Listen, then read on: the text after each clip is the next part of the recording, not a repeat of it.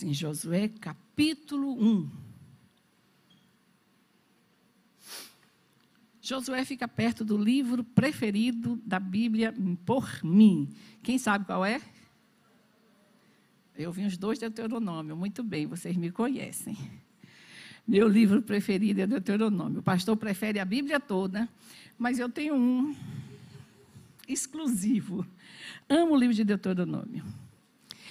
Então, logo depois de Deuteronômio, vocês vão encontrar o livro de Josué, capítulo 1. Diz assim: Depois da morte de Moisés, servo do Senhor, disse o Senhor a Josué, filho de Num, auxiliar de Moisés: Moisés, meu servo, é morto. Levanta-te agora e passa este Jordão, tu e todo este povo, a terra que eu dou aos filhos de Israel. Todo lugar que pisar a planta do vosso pé, eu o tenho dado a vós, como prometi a Moisés. Desde o deserto e o Líbano até o grande rio, o rio Eufrates, toda a terra dos heteus e até o grande mar para o poente será o vosso termo. Ninguém te poderá resistir todos os dias da tua vida. Como fui com Moisés, assim serei contigo. Nunca te deixarei, jamais te desampararei. Esforça-te e tem bom ânimo, porque tu farás a este povo herdar a terra que jurei a seus pais lhe daria. Então somente esforça-te e ser muito corajoso. Cuida em fazer conforme toda a lei que o meu servo Moisés te ordenou. Dela não te desvies, nem para a direita, nem para a esquerda, para que sejas bem-sucedido por onde quer que andares. Não se afaste da tua boca o livro desta lei. Medita nele dia e noite, para que tenha cuidado de fazer conforme tudo o que nele está escrito. Então farás prosperar o teu caminho e serás bem-sucedido. Não te mandei eu? Esforça-te e tem bom ânimo. Não pasmes, nem te espantes, porque o Senhor, o teu Deus, é contigo por onde quer que andares. O Senhor teu Deus é contigo por onde quer que andares. Feche seus olhos um segundo. Pai, nós estamos aqui porque precisamos da tua instrução. Fala conosco. Abre o nosso entendimento para compreender o que o Senhor quer falar com cada um de nós nessa noite. Nós te damos liberdade para agir na nossa história. Senhor, a partir de agora nós queremos declarar nossas mentes cativas para ouvir a tua voz. Que toda distração seja tirada do nosso meio. Toda distração seja tirada da minha vida, todo empecilho, toda preocupação, com as situações corriqueiras e normais do meu dia a dia, seja tirada da minha mente agora. E que haja uma concentração em mim, que os meus ouvidos estejam abertos para ouvir a tua voz. Fala comigo. Haja, Senhor, fertilidade na minha vida e que eu saia daqui, depois que ouvir a tua palavra, pronto para produzir frutos que glorifiquem ao nome de Jesus Cristo, o Salvador da minha vida. Amém, amém, amém e amém. Glória a Deus. Bem-vindos, queridos, ao next level da sua história. Este tema, esta palavra, esta frase, ela se torna pertinente nos nossos dias, porque nenhum de nós quer ficar estagnado. Ficar estagnado é prejuízo. Paulo escreve a uma igreja que simplesmente decidiu: não quero crescer, quero continuar bebê. Quero continuar no nível com Deus muito raso, muito tranquilo, sem nenhum tipo de pressão espiritual e sem nenhum tipo de desafio que me leve a desejar mais as coisas de Deus. E tem uma hora que eu acho que Paulo escreveu meio irritado e Paulo diz assim a esta igreja: vocês estão muito negligentes no entendimento numa busca de compreensão em um estágio melhor da sua história, da sua vida. Pelo tempo que eu conheço vocês de banco de igreja, vocês já eram para estar com o título de mestre. Todavia, continuam carregando o título de recém-convertidos já deviam estar com o diploma na parede de suma cum laude, já alcançaram o grau máximo na graduação cristã, no nível maior de conhecimento e de busca do Espírito Santo de Deus, onde não existe um grau maior para se apresentar, um carimbo maior para colocar no seu diploma, e vocês, todavia, parece que têm um prazer, um desejo grande de carregar o título de recém convertidos eu sou um bebê na fé. E Paulo diz: Eu queria tratar vocês de uma forma diferente. Eu queria falar com vocês de uma grandeza diferente. Eu queria conversar com vocês no nível de intelecto diferente acerca das coisas de Deus, ou um nível de compreensão que levasse vocês a desfrutarem o que Deus tem planejado para a sua história, para a sua vida, em um nível diferente. Contudo, a negligência de vocês em crescer Contudo, a decisão de vocês de permanecerem estagnados em um nível não me leva a tratar vocês diferente. Todavia, eu tenho que voltar a preparar leitinho para vocês, dissolvidos com bastante água, porque se esse leite estiver um pouco consistente, vai fazer mal à sua história. E nós estamos, irmãos, em um processo que nos levou a mudar de nível. Esse ano nós não podemos mais nos considerar bebê na fé. Há uma necessidade de um crescimento espiritual meu e seu. Nós não podemos viver um next level na nossa história, nós não podemos viver uma nova fase na nossa estrutura de vida, seja ela familiar, financeira, emocional, psicológica, de convivência na sociedade, se nós primeiro não buscarmos um nível de relacionamento com Deus diferenciado, se nós primeiro não nos elevarmos ao nível de relacionamento com Deus maior, se se não houver primeiro em minha história e na sua história uma decisão de crescer em Deus, de mudar o nosso status, o que nós somos e o que declaramos ser em Deus. Quero tratar vocês diferente, todavia, querem ser tratados como bebê. A coisa mais feia do mundo, irmãos, é quando a gente vê, me perdoe se alguma criança nessa história, ou na nossa, na nossa convivência hoje, está nesse nível. Mas cá entre nós, se a gente vê uma perfeição de desenvolvimento e encontramos uma criança de 5 anos chupando chupeta e falando aga mamã, aga mamã, dá uma irritação, não dá não? Se não há nenhum distúrbio mental na criança, nenhum distúrbio de desenvolvimento normal da criança, fisiológico, e ela continua se comportando como uma bebê de um ano e meio que está começando a falar as primeiras palavras, que é engraçadinho, que é bonitinho, mas com cinco anos se torna triste de ver. É ou não é verdade?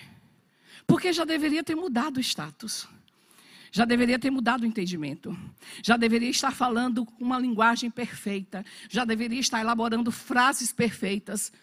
Nós temos orgulho quando os nossos filhos começam a falar cedo e elabora frases corretamente. Nós falamos isso aos parentes, aos vizinhos, publicamos na internet, porque nos choca e nos alegra, nos dá um orgulho grande como pais, quando os nossos filhos se desenvolvem e rapidamente estão falando frases corretamente, onde a concordância é perfeita, a formulação da frase, do pensamento é coerente. Gente, que coisa linda! E por que não é lindo quando trata da nossa vida espiritual? E por que nós estagnamos e paramos em um passado de recém-convertidos para a vida toda?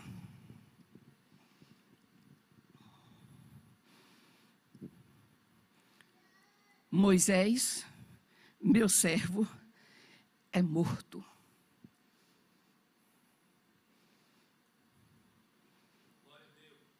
Moisés, meu servo, é morto. Já haviam se passado 30 dias de choro, de luto, pela morte de Moisés. Para Josué não era novidade nenhuma o fato, ou o anúncio, ou a chamada de atenção de que Moisés era morto.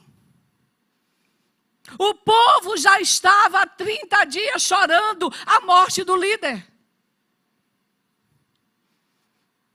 Quando eu li este texto hoje, eu disse: será que Deus estava um pouquinho agoniado, para não dizer retado, para não dizer chateado com Josué, a ponto de dizer: ei, vaso, tu está pensando o que da vida, bênção?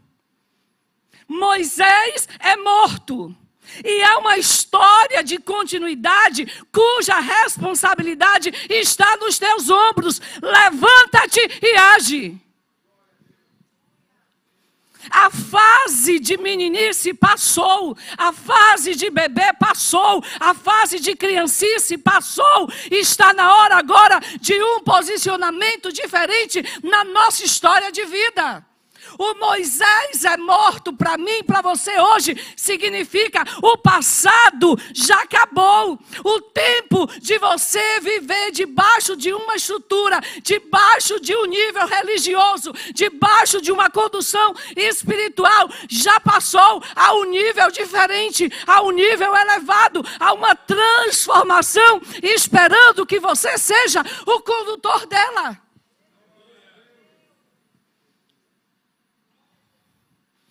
Há uma nova história para ser revelada. E Deus está contando com você. Há uma promessa para ser desfrutada e Deus está esperando por você, bênção. Há um povo que precisa desfrutar da promessa, vaso do Altíssimo, eis que te digo. E Deus está esperando você parar de chorar por Moisés parar de olhar para o passado, parar de desejar o tempo que já foi, o tempo que não volta mais, e seguir adiante numa nova estrutura de vida, com uma mentalidade mais madura.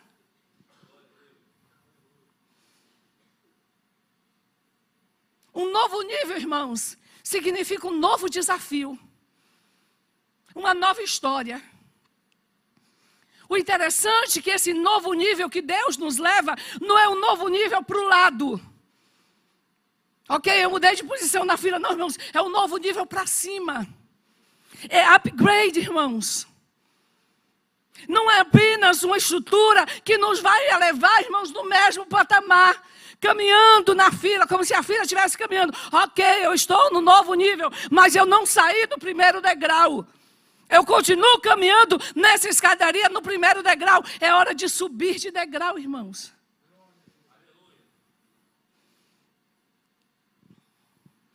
Paulo é um camarada interessante. Tem hora que eu gosto de Paulo, tem hora que eu tenho as minhas ressalvas. Mas Paulo é interessante porque Paulo diz assim: eu tenho que esquecer as coisas que ficaram para trás. E eu tenho que prosseguir para um alvo. Eu tenho que olhar para a promessa que Deus fez na minha história e eu tenho que prosseguir para ela, esquecendo as coisas que atrás de mim ficaram. Irmãos, Paulo não estava dizendo, eu tenho que apagar a minha memória, eu tenho que clamar por uma amnésia e eu tenho que viver a história agora sem lembranças. Não, irmãos, recordar é viver, já dizia alguns. Não estamos falando de recordação, estamos falando de um passado que influencia ao ponto de lhe estagnar para desfrutar tempo de bênção de Deus. Eu esqueço o passado para que ele não me influencie a viver o futuro. Já pensou se Paulo estivesse preso ao dia que ele pegou a pedra e lançou em Estevão? quando ele clamava e dizia: Vejo os céus abertos e o filho do homem assentado à destra de Deus. Quando Estevão clamava e dizia que via Deus, Paulo era um dos que estavam pegando a pedra e lançando sobre ele. Imagine, irmão, se este passado de perseguidor da igreja fosse martelando constantemente na vida de Paulo. Teríamos as cartas, teríamos as instruções, teríamos, irmãos, o que nós temos hoje, quase que todo o Novo Testamento escrito por ele. Eu esqueço os meus erros do passado. Eu esqueço porque eu lutei no passado. Eu esqueço as situações que eu vivi no passado. Eu esqueço as programações minhas passadas. Eu não me deixo influenciar por nada do que eu fiz no passado. Eu não vou permitir que os meus erros, eu não vou permitir que as minhas debilidades, que as minhas deficiências, que as minhas fraquezas, apesar de na época eu achar que a intenção era boa, porque o que Paulo fez foi achando que defendia Cristo, que defendia Deus, que defendia a Torá, que defendia os preceitos de Deus. A intenção era boa, mas eu fiz tudo errado. E Paulo diz: Eu não me deixo influenciar por um passado. Eu olho para Cristo, para uma promessa. Quando o Senhor chama Josué, quando Deus fala com Josué aqui no capítulo 1, e no versículo 2, Josué, meu servo é morto. O que Deus diz? Moisés, meu servo é morto, perdoe. Levanta e passa o Jordão. Eu acho interessante, irmãos, que depois do comando de Deus de falar para Josué o que ele tinha que fazer, Deus relembra a Josué as promessas. É o que a gente precisa trazer a lembrança, o que nos dá esperança. Que promessa Deus tem para a tua vida? Que promessa Deus tem para a tua história, para você caminhar nesse novo nível? Que você desconhece o caminho, que você desconhece os desafios, que você desconhece o que vai ser exigido de você como pessoa, como ser humano, como servo de Deus.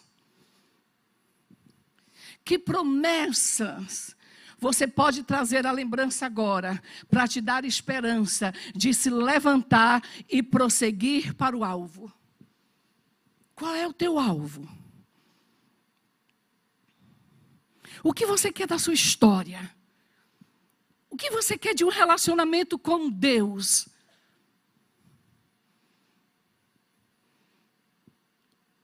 Eu não acredito, irmãos, ou eu não. Isso é pessoal é uma, é uma crença exclusiva minha, ok. Por favor, se você crê diferente, esteja livre. Mas eu acho, irmãos, na minha visão, muito difícil eu crescer em outros níveis, outros níveis, quando eu não cresço com Deus primeiro. Quando eu não cresço espiritualmente primeiro. É tão difícil, irmãos. A gente viver uma vida, vamos dizer como esposa, em submissão ao marido.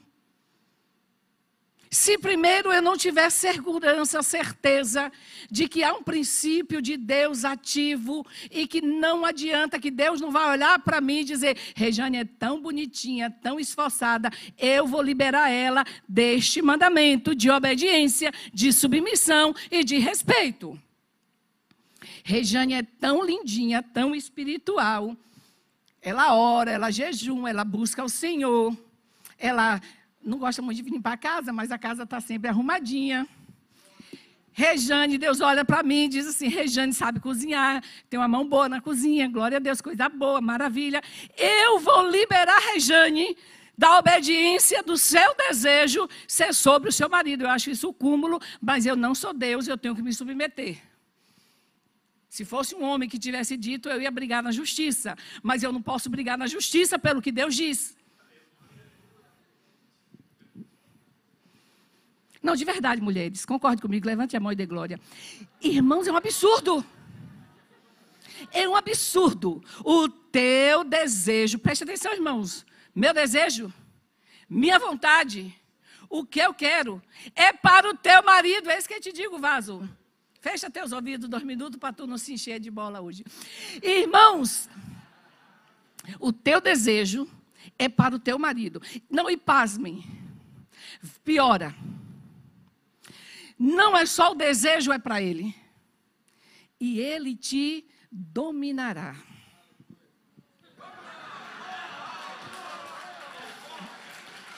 É forte, não é pesado. Se fosse só forte, era bom demais, irmãos. Mas é pesado. Não, não é não, mulheres. Não, por favor, em nome de Jesus.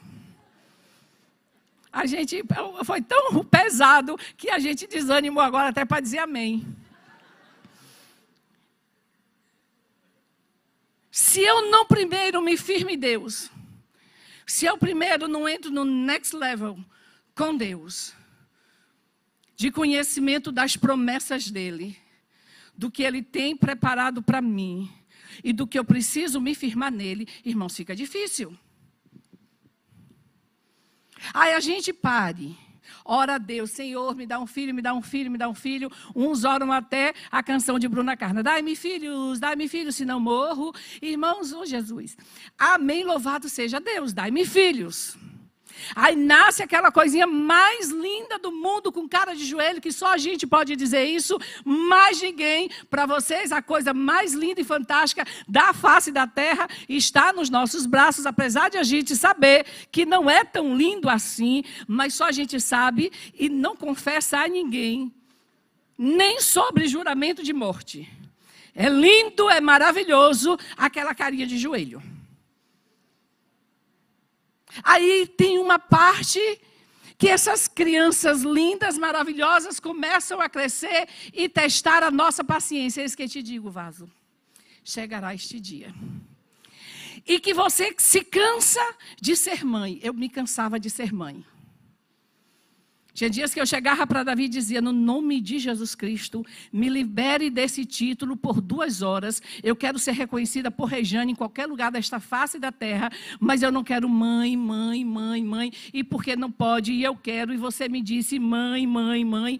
Irmãos, e há uma obrigação sobre mim de, com a vara, tirar a teimosia do coração da criança. E tem hora que você dá vontade de dizer assim: Sabe de uma?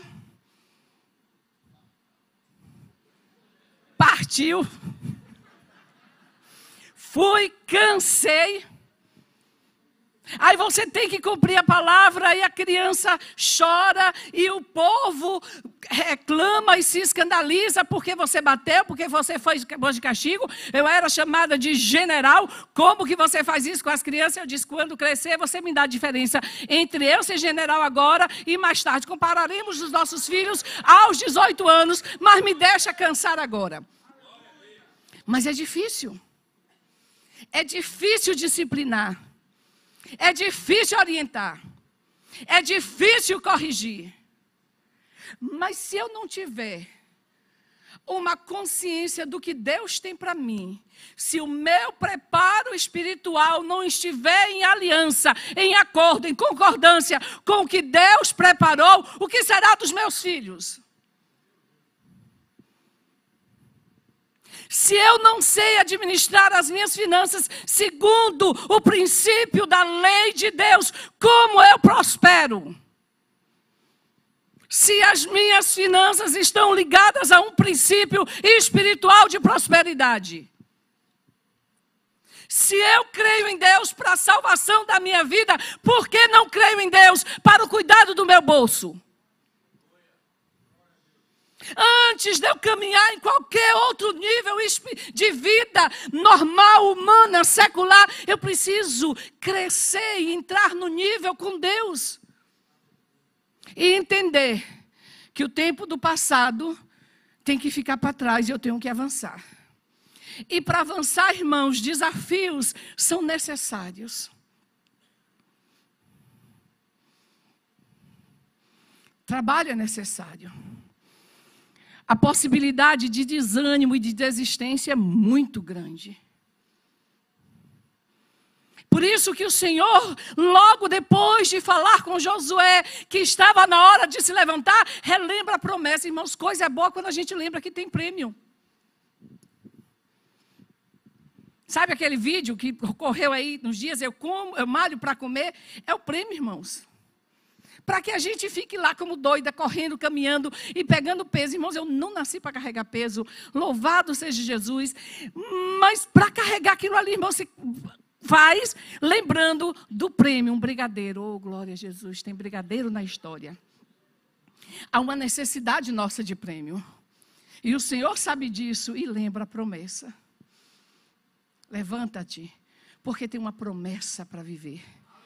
Levanta-te, tem uma promessa para desfrutar. Para de chorar sobre o leite derramado. Para de olhar para o passado e ficar presa a uma história, a uma estrutura, a um tempo. Para de se lamentar pelo que foi, pelo que vai ser. Para de olhar até para o líder maravilhoso. Para de olhar para o exemplo grande. Para de olhar para o status, o estilo ou o nível que aquele líder se encontrava. E cria o teu, e vive o teu, e desenvolve o teu. Moisés acabou. Não é hora de olhar para um líder grande agora e dizer assim: eu nunca vou chegar ao nível dele, mas chega ao teu vaso. Qual é o nível que Deus tem para você? Irmãos, eu só não quero chegar ao nível de querubim, porque querubim é no céu, eu não quero ir para o céu agora. Mas o nível que Deus quiser me elevar, eu quero ir, irmãos.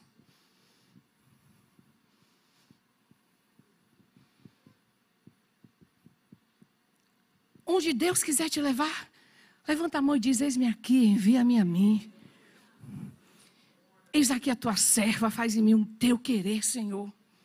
Eu vivo para o louvor, para a honra da glória do nome daquele que me salvou, que me tirou das trevas e me trouxe para o reino do seu divino amor.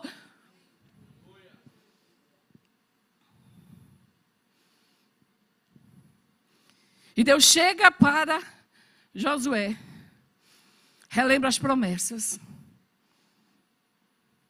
Relembra o que tem para ele. E diz: está na hora de deixar embora o seu passado. Avançar. Está na hora de agir. O interessante, irmãos, que Deus dá uma chave para que você haja. Sabe o segredo do sucesso? Que todo mundo quer descobrir o pulo do gato.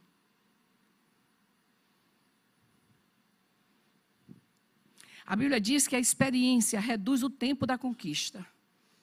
Todo mundo quer saber como que alguém conquistou alguma coisa para evitar os processos todos de adaptação no, no, na caminhada e chegar logo lá. Nós queremos avançar e Deus dá a chave para avançar no próximo nível com sucesso, com vitória, com garantia de que está certo, funciona, não tem prejuízos. E querem saber qual é a chave do sucesso? Alguém está interessado na chave do sucesso? Parece que não, pastor. Nem tu, que eu não vi teu amém.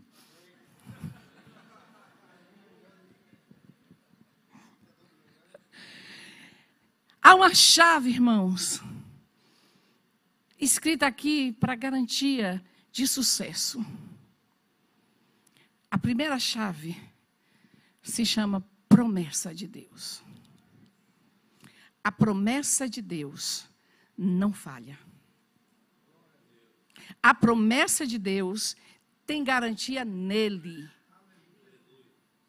De que pode acontecer o que acontecer, a palavra dele, a promessa dele, o que ele falou, cumpre. Pode não cumprir na sua história por causa da sua falta de fé, mas vai se cumprir independente da sua existência, porque Deus subsiste independente de você. Você que não vive sem Ele. A promessa dele. Se apega na promessa de Deus para a sua história, para a sua vida. Se apega.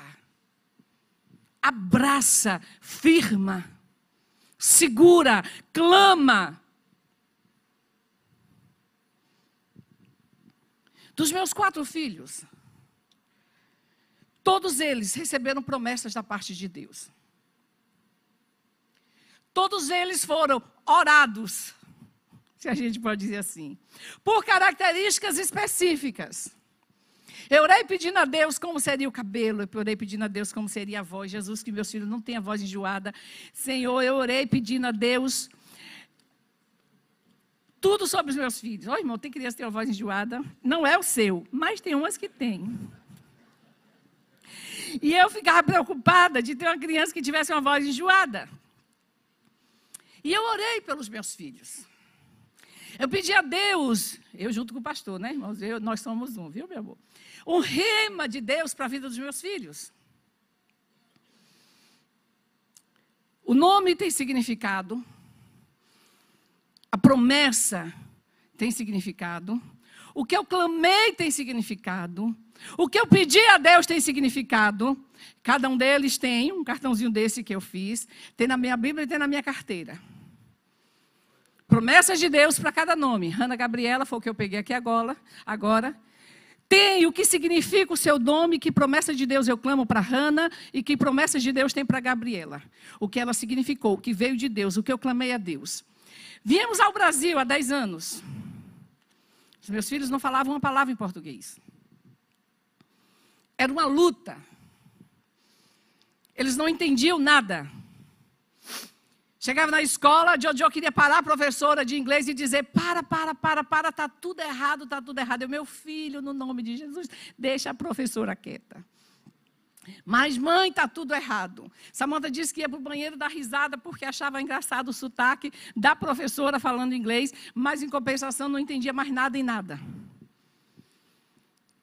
E as palavras de incentivo que eu recebia de todo mundo.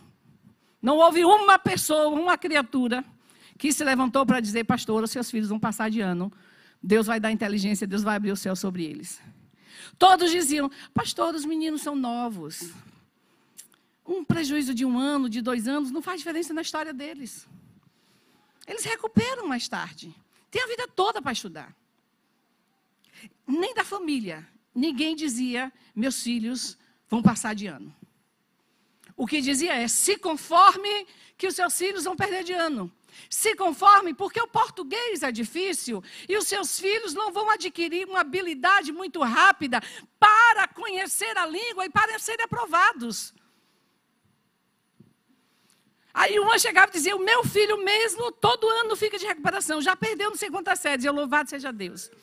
Aí eu fui para a palavra: Senhor, eu clamei a Ti, que eu queria filhos inteligentes e se eu pedir ao Senhor que o cabelo de David fosse liso e o de Samantha fosse cacheado, e o Senhor me deu um cabelo liso em David e um cabelo cacheado em Samantha, como eu orei, por que, que o Senhor ia deixar de atender o meu pedido sobre a inteligência deles? Se o que eu vejo o Senhor me deu, o que eu não vejo o Senhor também me dará.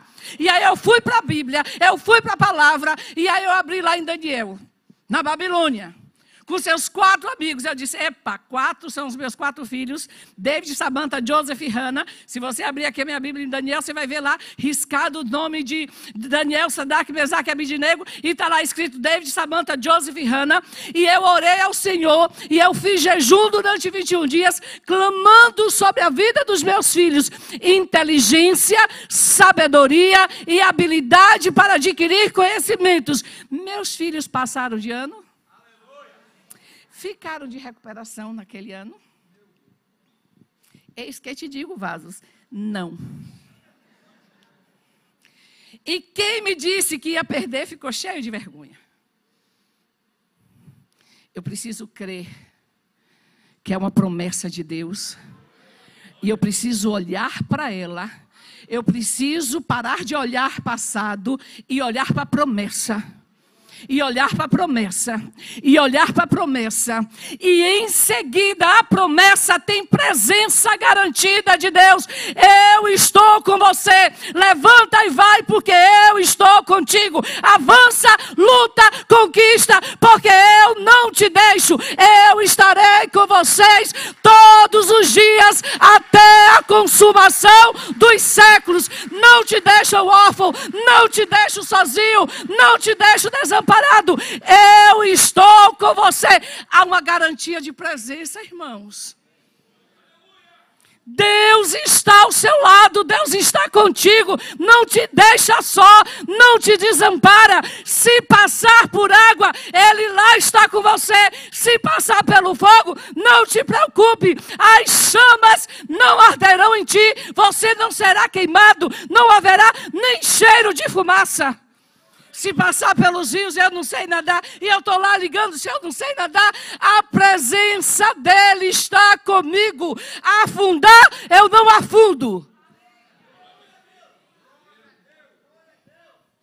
Ou ele abre o mar, eu passo por cima. Mas se eu chegar a esse nível, ele está comigo. Como vai ser? Estou nem ligando, contanto que ele esteja comigo. Promessa presença e palavra. Chave do sucesso. Chave garantida de que no próximo nível que você entrou, você vai ser mais do que vencedor. Promessa, presença, palavra. Não se aparte da sua boca o livro dessa lei. Em outras palavras, muda teu vocabulário, vaso. Para de falar abobrinha, para de falar besteira.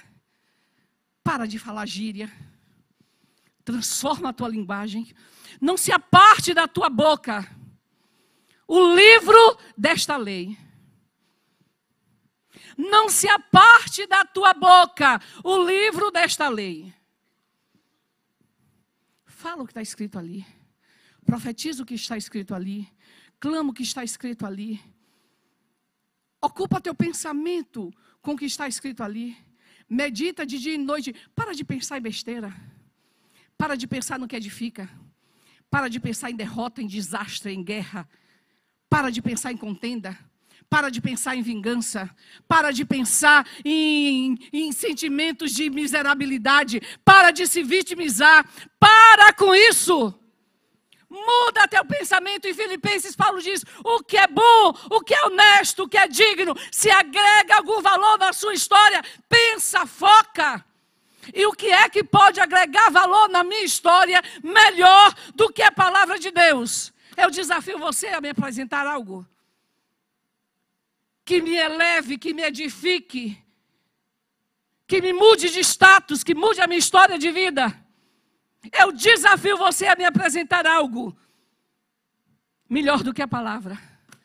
Fala, pensa, ocupa teu pensamento. Para de falar mal dos outros. Para de questionar estrutura de vida, estrutura de história. Para de se lastimar. Para de reclamar. Para de falar palavrão. Fala a palavra de Deus. Conversa a palavra de Deus. Se vai instruir, instrui segundo a palavra de Deus. Se eu não estou enganada, primeiro é segunda Pedro. Diz assim: se você for falar, fale de acordo com a palavra de Deus. Se você for conversar com alguém, converse de acordo com a palavra de Deus. Se você vai ministrar na vida de alguém qualquer estrutura de conselho, que seja de acordo com a palavra de Deus. O que você for fazer na sua história, o que você for reger aos seus dias, seja de acordo com os princípios da palavra de Deus. Por que você não faz isso? Bom, porque eu li na palavra e não faz. Uma vez alguém me perguntou, os meninos estavam indo para cortar o cabelo sozinhos, e eu disse: todas as vezes que sai, independente da idade, eu sempre lembro. Até meu marido eu lembro isso sem precisão. Fala com o rapaz que é para cortar quadrado. É porque eu gosto do corte de cabelo atrás quadrado? Não. Eu li na Bíblia: homem não corta o cabelo redondo. Eu li, eu disse: não corta cabelo redondo, acabou a história. Porque eu não sei, irmão, não quero saber. Eu li, está escrito. Quando eu leio, está escrito, eu posso aplicar, vamos fazer. Quando eu comecei a ensinar meus filhos a ir ao banheiro, sabe qual foi o princípio que eu ensinei para que eles dessem descarga? Não pode deixar o banheiro sujo, porque a Bíblia diz que se Deus visitar o arraial e houvesse a sujeira dos dejetos humanos espalhado pelo arraial, Deus não aparecia. Eu disse, a Bíblia diz. Na linguagem transformadora, moderna de Rejane, se não der descarga, Deus não aparece na sua casa. Eu ensinei meus filhos a cuidar da limpeza da minha casa com a palavra. Eu ensinei meus filhos a controlar o apetite pela palavra. Comer é dom de Deus. Glória a Deus. Comer é bom demais. Oh, irmão, que delícia. Comer é bom. Dom de Deus. Mas gula é pecado. Gula é pecado. Gula é pecado. Guia a tua história. Guia a tua vida pela palavra de Deus. Vive a palavra de Deus. Pode ser que você erre mas se dedique a conhecer. E você vai errar menos. Não se aparte da tua boca o livro desta lei. Medita, pensa, ocupa teu pensamento de dia e de noite. Quando você acordar, palavra de Deus. Quando você for dormir, irmãos, em vez de ficar dormindo com um pagode, dorme com a palavra de Deus. Pode até dormir com pagode, contanto que ele seja a palavra de Deus. É dia e noite. Em Deuteronômio, capítulo 6, o Senhor diz assim: anda todo instante com a palavra. Escreve ela nos umbrais da porta. Anda ela pregada a roupa. Faz uma faixa e coloca na testa. Escreve nas mãos. Fala dela caminhando, sentando, ensina aos teus filhos em toda a estrutura de vida a palavra de Deus. Ela tem que ser o nosso norte. Não há sucesso sem conhecimento de palavra. É fracasso garantido. Uma vez nós aconselhamos um casal. E quando nós apresentamos o princípio da palavra, este, este casal e diga-se, a parte feminina do casal virou para a gente e disse: se a palavra de Deus está dizendo isso, eu rejeito. Eu disse: então rejeita tudo, porque não tem como você escolher o que cumprir ou não. Ou é palavra ou não é palavra. E se tu não quer a palavra de Deus, que é a única coisa que eu tenho para oferecer, não gasta meu latim, porque já é pouco. Se tu quer palavra de Deus, tem palavra de Deus ela guia, ela orienta, ela é infalível. Passa céus, passa terra. A única coisa que não passa é a palavra de Deus. Ela se cumpre. Ela se cumpre. Se eu tenho a chave do sucesso, o que é que eu preciso agora? Ser valente. Me esforçar. Em outras palavras, Levanta da rede, baiano. Larga a preguiça do lado. Vamos trabalhar, meu irmão. Vamos trabalhar. Esforça-te. Ô irmão, só a palavra já cansa. Esforça-te, não é espera sentado. Porque em pé você cansa. Nosso maior problema, irmãos, é a gente ler a palavra e dizer assim: Eu estou esperando no Senhor. Esperar em Deus nunca é passivo, sempre é ativo. Os que esperam no Senhor renovam as forças, levanta, caminha e corre. Nunca é passivo, nunca é deitado na rede. Eu estou esperando em Deus, eu estou agindo, eu estou esperando em Deus, eu estou caminhando, eu estou renovando as forças, eu estou sendo edificado, eu estou sendo consolidado, eu estou sendo corrigido pela palavra. Eu espero agir de Deus para mudar a minha história. Enquanto eu espero agir de Deus, eu procuro conhecer o que Ele tem para minha vida. Nunca é passivo esperar em Deus.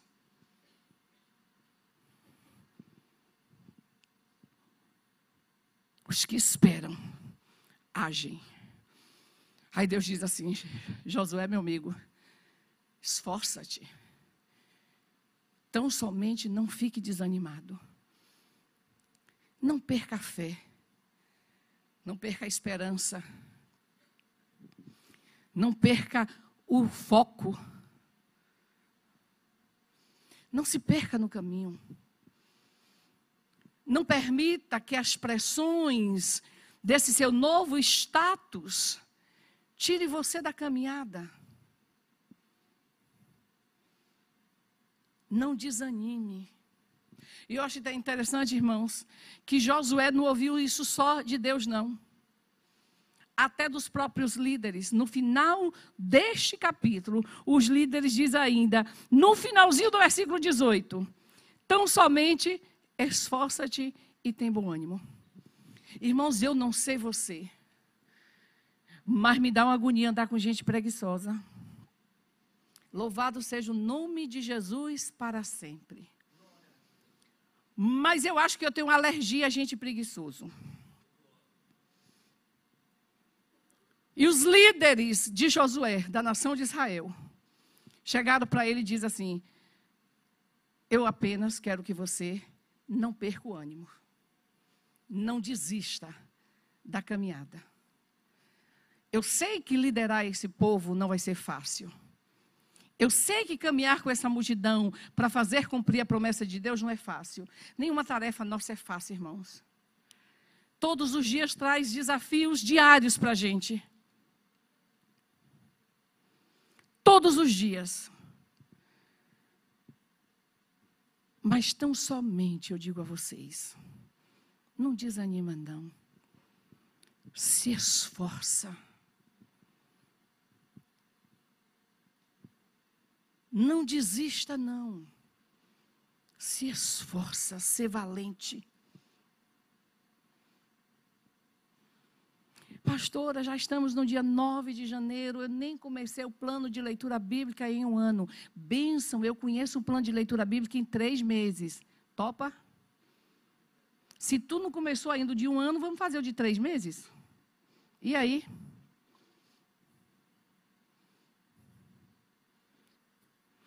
Se está no dia 9, no dia 18, se você quiser, você acompanha.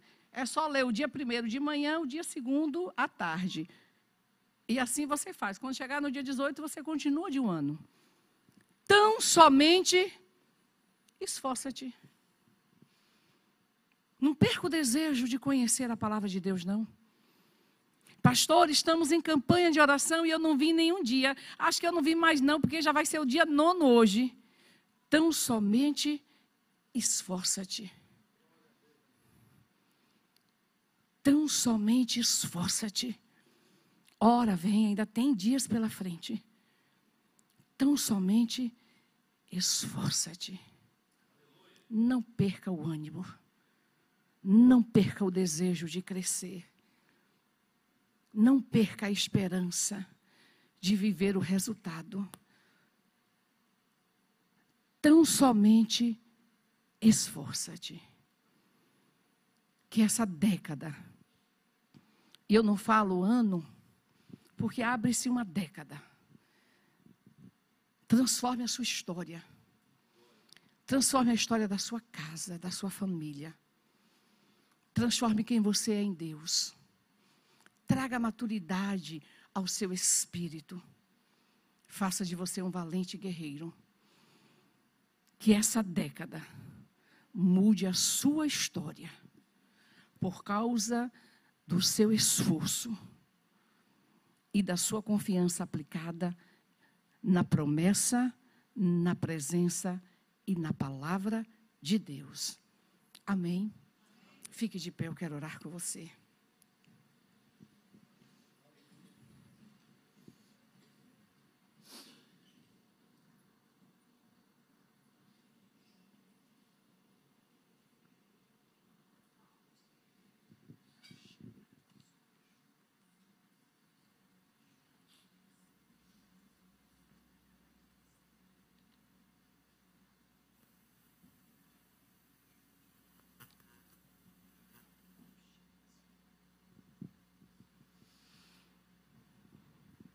Senhor, estamos reunidos. E a esta reunião, Senhor, nós viemos com o teu nome respaldando e com a garantia que a tua palavra nos dá de que aqui está o Senhor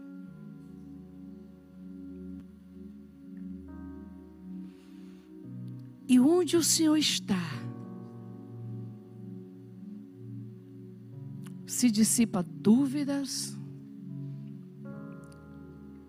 se dissipa desânimo, se afasta preguiça. Onde o Senhor está, a tristeza, a insatisfação transforma-se e de alegria salta. Nada melhor que a tua presença. Nada melhor do que viver o que o Senhor tem para nós. É certo que por dias nosso foco estava equivocado. É certo que por alguns dias, no passado da nossa vida, nós paramos para chorar o leite derramado, para chorar as mágoas, para chorar as tristezas e as decepções, porque o nível que nós queríamos parecia impossível viver. E quantas vezes nos assentamos só para dizer como seria bom se eu vivesse uma nova história na minha vida. Como seria bom se de repente tudo mudasse e eu passasse para um novo nível na minha existência. E os sonhos e os desejos se resumiam em lágrimas de frustração e de uma submissão a um estado de derrota. Nessa hora nós queremos te pedir perdão. Perdão porque os nossos olhos foram tirados da tua promessa. Perdoa porque os nossos olhos foram tirados da tua presença e foram arrancados da tua palavra. Perdoa-nos por olhar circunstâncias, aparências, situações limitadoras. Perdoa-nos por permitir que a sensação de vítima, de coitadinhos, de dignos de pena se instalasse na nossa vida. E no lugar de fé, e no lugar de decisão, e no lugar de avançar, estagnação, luto, pranto descontrolado, lamentos. Perdoa-nos. Perdoa-nos. Clamamos a presença do Teu Espírito Santo sobre nós teu Espírito Santo nos dá ousadia para prosseguir. Teu Espírito Santo nos revela a vontade de Deus. Teu Espírito Santo nos faz sentir vontade de ler a tua palavra, de conhecer a tua palavra, de viver pela tua palavra. O teu Espírito Santo nos dá ousadia, nos consola, nos dá força. Dai-nos do teu Espírito Santo agora. Clamamos por ti, meu Pai, porque sozinhos não dá. Para Josué havia arca, símbolo da tua presença que ia adiante.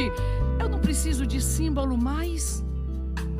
Para que símbolo se eu tenho o direito e eu, se eu tenho o teu Espírito Santo que habita em mim? Tudo que eu preciso já está me, disponível para mim. Teu Espírito Santo, não preciso de símbolos, preciso da tua presença.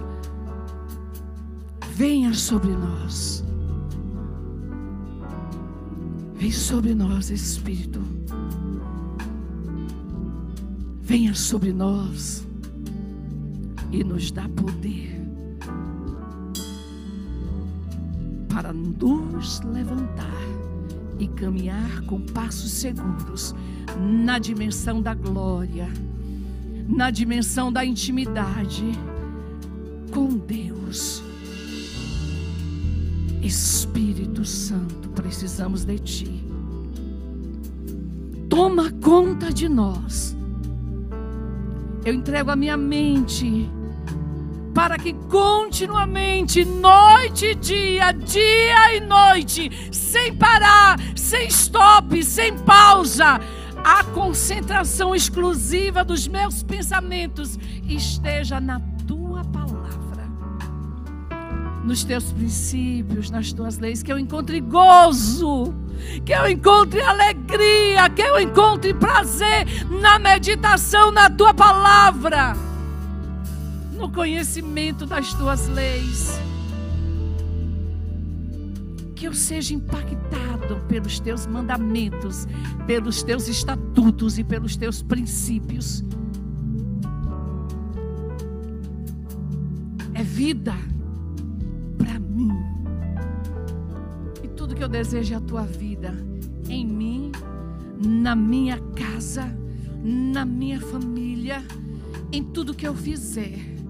Eu quero tua presença. Ajuda-me a te honrar com o meu estilo de vida. Ajuda-me, Senhor, a te honrar com os meus pensamentos, palavras e atitudes. Que tudo que há em mim glorifique ao teu santo nome. Be exalted. Be exalted. Oh Senhor, que eu possa levar o teu nome, que eu possa te glorificar. Recebe-nos com tua presença e toca-nos por tua misericórdia mais uma vez. Em nome de Jesus. Amém, amém. Louvado seja o teu nome, Senhor.